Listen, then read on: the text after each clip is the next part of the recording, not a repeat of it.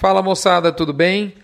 Você está aqui comigo na edição do Front Premium, número 372, que está indo ao ar no dia 10 de maio de 2019, dia 10, como diriam os meus amigos do Rio Grande do Sul. Dessa vez o nosso título é Centro-Oeste com a chuva do Pará. Qual a consequência nos preços? Lembrando a você que esse front chega no oferecimento especial de MSD, Saúde e Reprodução Animal, Vmax, aditivo para engorda, reprodução de bovinos de corte, Conan, com a sua linha Aglomerax, suplemento mineral específico para uso no período das águas, que inclusive deve estar com um volume de vendas bom, afinal de contas, a chuva está aí mesmo. Boitel da Agropecuária Grande Lago, dos meus amigos Fernando é, e Paulo Emílio, lá de Jussara. Bifet da Vacinar, lá do Amauri. Um abraço para você. Bifet é um suplemento para quem quer adensar a energia da dieta de bovinos confinados. E frigorífico Minerva, dos meus amigos Fabiano Vagnão, lá de Barretos. Pessoal, esse ano é diferente. Muitas das reuniões do mundo corporativo, quando eu fazia parte desse zoológico, muitas dessas reuniões de apresentação de resultado tinham essa frase num dos primeiros parágrafos, nos primeiros minutos, melhor dizendo. E essa frase, na minha opinião, tem tudo a ver com o universo pecuário de 2019. Daqui a pouco a gente vai entender o porquê. Não sem antes nós adentrarmos ao comentário da cabine de comando, que, como você sabe, entrega para você o a análise de curto prazo da arroba bovina. Pessoal, você liga a televisão, começa a ver o jogo do seu time de futebol e lá pelos 25 do primeiro tempo, você vê que seu time está tomando um sufoco desgraçado, não acerta um passe no meio de campo. Aí você fala assim para o seu filho que está do seu lado: Hum, sei não, hoje a coisa não está boa. Pois é, essa situação hipotética é uma boa analogia para a pressão de baixa da arroba que os frigoríficos iniciaram há mais ou menos quatro semanas. Se você me perguntar, está havendo algum sucesso nessa tentativa de reduzir o preço do pecuarista? Até tá. Né? A gente percebe aí, por exemplo, nessa semana que está se encerrando, a arroba do boi no Brasil 40, caiu 41 centavos pela segunda semana seguida, inclusive. A gente atingiu 145,87 a prazo no boi e 135,95 a prazo na média Brasil para vaca. Só que a maior parte das praças já caminha como a economia do Brasil está caminhando desde o início do ano, ou seja, de lado. Em outras palavras, já não está caindo mais. A oferta, moçada, segue sim melhor do que estava entre o final de março e o início de abril. E é isso que permitiu e ainda permite a indústria fazer testes né, com a paciência do pecuarista, mas a pressão sobre a arroba não está aquerenciada, como diriam os gaúchos. Ou seja, o boi não está derramado, essa pressão não está de fato emplacando. As escalas, quando estão aí com uma semana forgada, elas estão abastecidas ainda de lotes muito picados. A gente não vê lotão. Eu já falei isso aqui há pelo menos duas semanas. E a gente percebe frigorífico ainda comprando boi, buscando boiada de muito longe. Isso não é normal para quem está muito ofertado.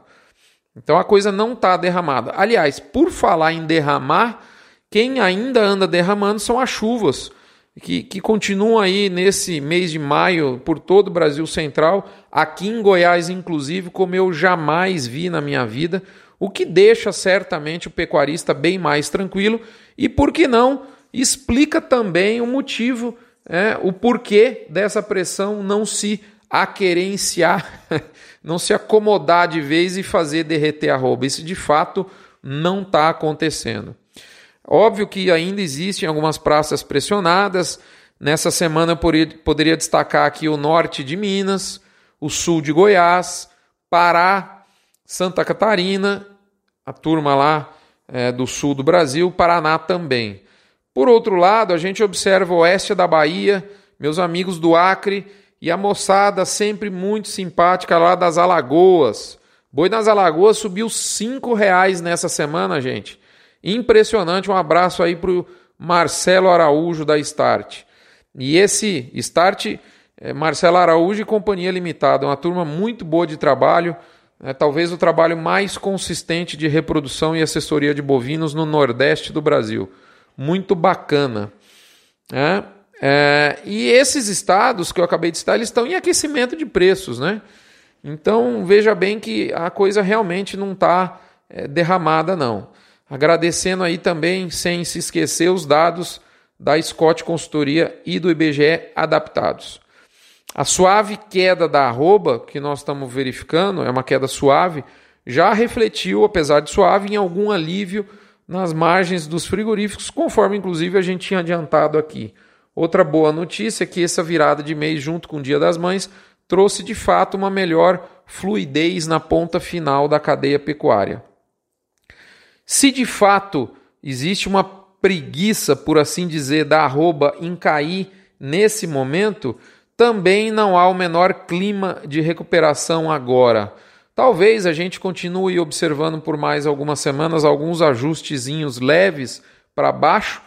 A única coisa que, que, me preocupa, mas eu não acredito que pode acontecer, é o fato da carne cair mais fortemente nesse momento. Aí sim, acho que a gente veria talvez uma, uma, um jogo mais pesado para arroba retroceder. Mas não é o cenário base que a gente trabalha nesse curto prazo. Em função disto, o outubro na bolsa começa a entender o que ele já deveria ter entendido há meses. Esse boi de entre safra do ano 2019 abaixo de 160 reais é barato demais da conta na, na linguagem dos mineiros, não é verdade?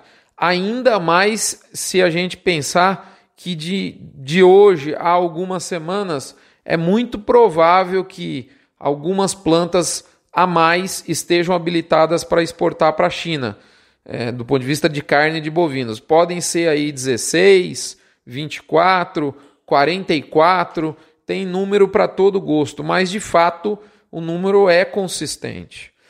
Beleza, moçada? Portanto, cenário de curto prazo da arroba é esse. Só me resta dizer o tradicional: segue o jogo e até a próxima semana a gente volta com esse panorama. Indo agora diretamente sem intervalo comercial, para o recadinho da mãe de Ná. A mãe de Ná disse mais ou menos o seguinte: ó, a arroba tá alta para carpir e baixa para roçar. Só resta esperar o mi e o free. Entendeu? Para bom entendedor, meia palavra basta. Vai pensando aí enquanto eu deixo com você uma ótima notícia, que é o status do BIF Radar. Mostra nessa semana uma importante alteração um, olha só, moçada, um equilíbrio de forças entre queda e estabilidade.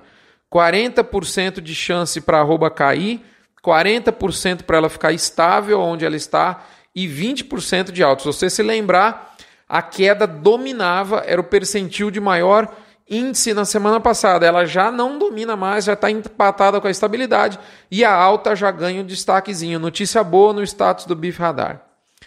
Pessoal, quem diria? Vocês lembram o que estava acontecendo lá em junho, mês 6, em junho de 2017? Fazia três meses de um fato, de dois fatos muito importantes. Naquela oportunidade, depois da carne fraca, as ações do JBS caíram para R$ 6,16. Vocês sabem quanto que estava ontem as ações do JBS? R$ 20,80. Ou seja, da carne fraca para cá, você que investiu no JBS aumentou o seu patrimônio em 240%. A Minerva Foods, que tinha uma ação em setembro do ano passado de R$ 4,84, está agora em R$ 8,65, uma alta de 79% em nove meses. Moçada, muita coisa explica isso, mas principalmente no curtíssimo prazo, nosso retrovisor, o efeito China. Se encontrar um chinês na rua, dá uma agradecida nesse cidadão. Sua fazenda vai ser muito melhor remunerada. O seu bolso, o bolso da sua mulher, a bolsa da sua mulher vai encher mais de dinheiro por conta de um chinês. Anota o que eu estou falando. Moçada, to beef or not to beef? Pastos de Goiás no pico do potencial de produção de arrobas. E eu não estou falando do último mês de fevereiro, eu estou falando de ontem. Duvida? Vai lá no blog, dá uma olhadinha num vídeo no YouTube que eu postei, um canal do Notícias do Front no YouTube. A gente vai postar alguns vídeos de vez em quando. Tem, você vai ver, é melhor ver do que a gente falar aqui. Uma, uma imagem vale mais que mil palavras, é ou não é verdade? Beleza? Bom, você vai para lá daqui a pouco, porque por enquanto você vai finalizar esse áudio comigo, esse podcast. Nós vamos agora para o lado B do boi. Pessoal, as coisas vão acontecendo na vida da gente, dia após dia, no sabor ao sabor, ao vento acelerado do binário mundo digital na velocidade 4G e Wi-Fi, de modo que a gente acha que já não deve mais ter as preciosas 24 horas no ciclo de um dia. Nesse frenético mundo que a gente anda vivendo, isso acontece com todo mundo, é ou não é verdade? Com você deve ser do mesmo jeito. Sua cabeça anda fritando, né? Fazer um frito do seu cérebro, como diz o goiano. Nesse frenético mundo, a gente acaba passando batido por muita coisa importante. De vez em quando a gente descobre que os filhos não são mais crianças quando eles estão às vésperas do vestibular. E, as, e a vida vai passando, boa parte da população vai nessa toada, e não é à toa que a depressão é o novo mal do século. Portanto, cuidado. Isso acontece na nossa vida pessoal, mas também na nossa vida profissional. As coisas vão passando e a gente não vai se atentando às suas consequências. E uma delas, que eu acho que a gente está passando batido, depois de feito esse preâmbulo até reflexivo aí para você, é o volume de chuvas do centro-oeste do Brasil. Sobre a chuva, a gente está falando direto, mas eu, eu digo que pouca gente está pensando sobre o que vai acontecer, quais são as consequências dessa chuva, além da consequência natural que nós estamos vendo aí da safrinha vigorosa e desse derretimento do milho. Lá no, no front, lá no blog, eu postei para você o gráfico de chuvas da fazenda da família da esposa, lá em Itapirapuã, Jussara, Goiás. Fica muito claro que esse ano está sendo diferente na chuva, né? Lembrando da frase do universo corporativo. Se você dá uma olhada lá no, no gráfico, a exceção do mês de janeiro, né, algumas localidades também tiveram um veranico forte em dezembro. A chuva dessa safra, ou seja, da safra 18-19, está sendo mesmo digna da efusiva frase: chuva de Pará no Goiás. Mas e daí? Quais vão ser as consequências? Além, como eu disse, da que a gente já sabe, que é o milho mais barato, né? Eu listei algumas, eu acho que a turma está pensando muito pouco nisso. Primeiro, a reposição vai continuar firme. Eu digo isso tanto pelo lado, além de outros motivos que eu não vou citar aqui, né? Consistência do ponto de vista de ciclo pecuário, e, enfim, etc, etc, etc, mas do lado do vendedor, o cara vai poder tocar o seu negócio com menos pressa, porque tem suporte para vender uma bezerrada. Se não vender, ele deixa na fazenda. O peão está falando para ele todo dia: patrão, arruma mais bezerro para dar conta desse pasto, o pasto vai passar. Né? Então isso é muito forte. Além disso, a bezerrada de desmama também está recebendo mais leite da mãe. E a safrinha de capim, quem faz a safrinha de capim já está tendo uma capacidade de suporte muito grande para passar a seca. Então, vai inflar a fome do agropecuarista. Segundo ponto, a gente tem uma maior chance de um, de um volume bom de boi de transição. Boi de transição eu chamo aquele boi gordo entre o de pasto e o de confinamento, oriundo aí da engorda do semi, de dieta sem volumoso, terminação intensiva a pasto, provavelmente inflado por uma relação de troca muito boa de sacos de milho por arroba. Só que esse volume vai estar atrasado, na minha visão. Segundo, terceiro ponto, é, só voltar um pouco, é, é, é, difícil dar grandes volumes de suplemento para uma, uma, uma galera que está tomando chuva no lombo, a gente sabe disso. Terceira consequência que as pessoas estão falando pouco. Deve haver um menor volume do primeiro giro confinado ou esse primeiro giro vai ser mais atrasado. Para que mandar gado para coxo nesse momento? Eu vejo muita gente com esse raciocínio postergando o envio Ou então, alguns até suplementando um gado que não era para morrer a pasto, mas que pode morrer. Quarto ponto, um segundo giro do confinamento mais tardio, no mesmo alinhamento do que eu acabei de dizer. Quinto ponto, uma venda de suplemento nutricional para seca de maneira mais tardia e menos intensa. Quem é que vai dar proteico para gado nesse momento? Sexto ponto, melhor acabamento e melhor peso das carcaças no final da safra de capim, em função dos animais é, ficarem um tempo maior, né, num nível nutricional melhor, um capim pujante, né, é, mesmo entrando maio afora, devido justamente a essas chuvas aí, uma extensão vigorosa da, das, das plantas capineiras é, é maior, né? Sétimo ponto, a gente provavelmente vai ver vaca saindo da desmama com melhor score de condição corporal, o que pode ajudar positivamente a estação reprodutiva 19 e 20. É, ou melhor dizendo, a estação reprodutiva 20 21. Porque, é, bom, até 19 e 20 também, porque tem gente que deixa touro sorto cavacada, ainda tem vaca sendo emprenhada. Mas quem trabalha com estação de monta já, tá, já passou o pé na, né, né, na 18, 19 está indo para 19 e 20. É, outra coisa, uh, oitavo ponto, aumento da disponibilidade de boiada magra para o confinamento. Bois que a princípio não iriam atingir peso para o confinamento podem, como diria o advogado, lograr êxito nessa empreita. é, nono ponto, é, antecipação da disponibilidade de boiada gorda da safra de capim 19 e 20. Então, os bois que vão passar a seca na fazenda, eles, eles estar, vão a próxima safra num peso maior. Enfim, por aí vai. Talvez você tenha uma porção de outras consequências aí na sua cabeça. E eu digo que isso é perfeitamente possível. Inclusive, o mais importante não é nem essa minha lista e nem a sua mas sim as consequências que esses, esses fatos vão trazer do ponto de vista de preços no nosso futuro de curto prazo. Em minha visão, essas consequências podem se estender até o primeiro semestre de 2020. Certamente, uma mudança tão grande no padrão de chuva vai ter impacto em toda a dinâmica de preço agropecuário dos próximos meses, porque, afinal de contas, o bovino brasileiro tem o coração do seu sistema de produção baseado em pasto. E essa é, é óbvio que essa dinâmica que vai ser diferente vai conferir para você que está aí me escutando oportunidades e desafios. Você tem que ficar atento porque a oportunidade só existe quando ninguém está vendo. Exemplo: será que o milho de 2019 não pode ser comprado para uso em 2019 2020 no silo bolsa?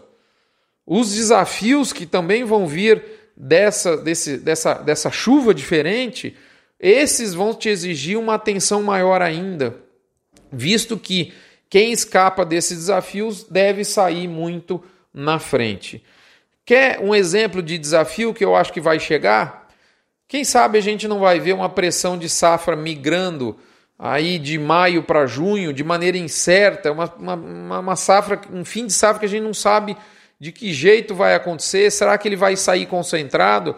Será que é, é, esse, essa pressão vai ser em menor intensidade porque vai haver uma saída mais escalonada?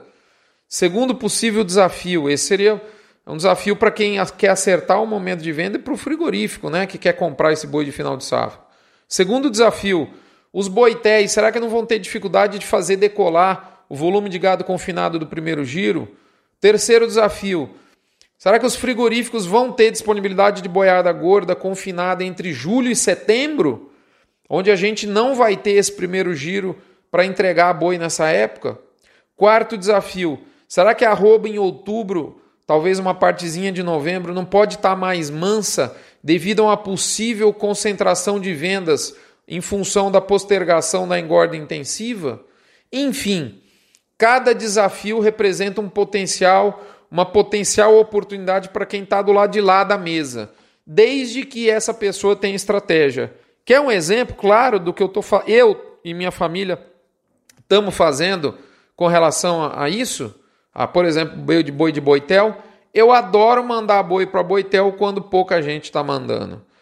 Pessoal, nunca se esqueçam, sempre vai haver alguns chorando enquanto outros vão ficar felizes vendendo o lencinho. Fiquem todos com Deus. Até a próxima semana. Eu deixo vocês todos aqui na companhia do, do Hospital de Amor, do Balizador GPB e do uh, levantamento de preços do CPEA, para os quais eu peço a sua atenção para que você se torne um, um contribuinte desses levantamentos de preço. Balizador GPB e uh, o levantamento do CPEA. Um abraço para você que é assinante, você que contribui com Notícias do Front, um valor menor do que um pão de queijo e um cafezinho por mês para receber um sem número de informações toda santa semana e assim, ainda assim, contribuir para a obra de caridade do Hospital de Amor em Barretos. Até a próxima, fiquem com Deus.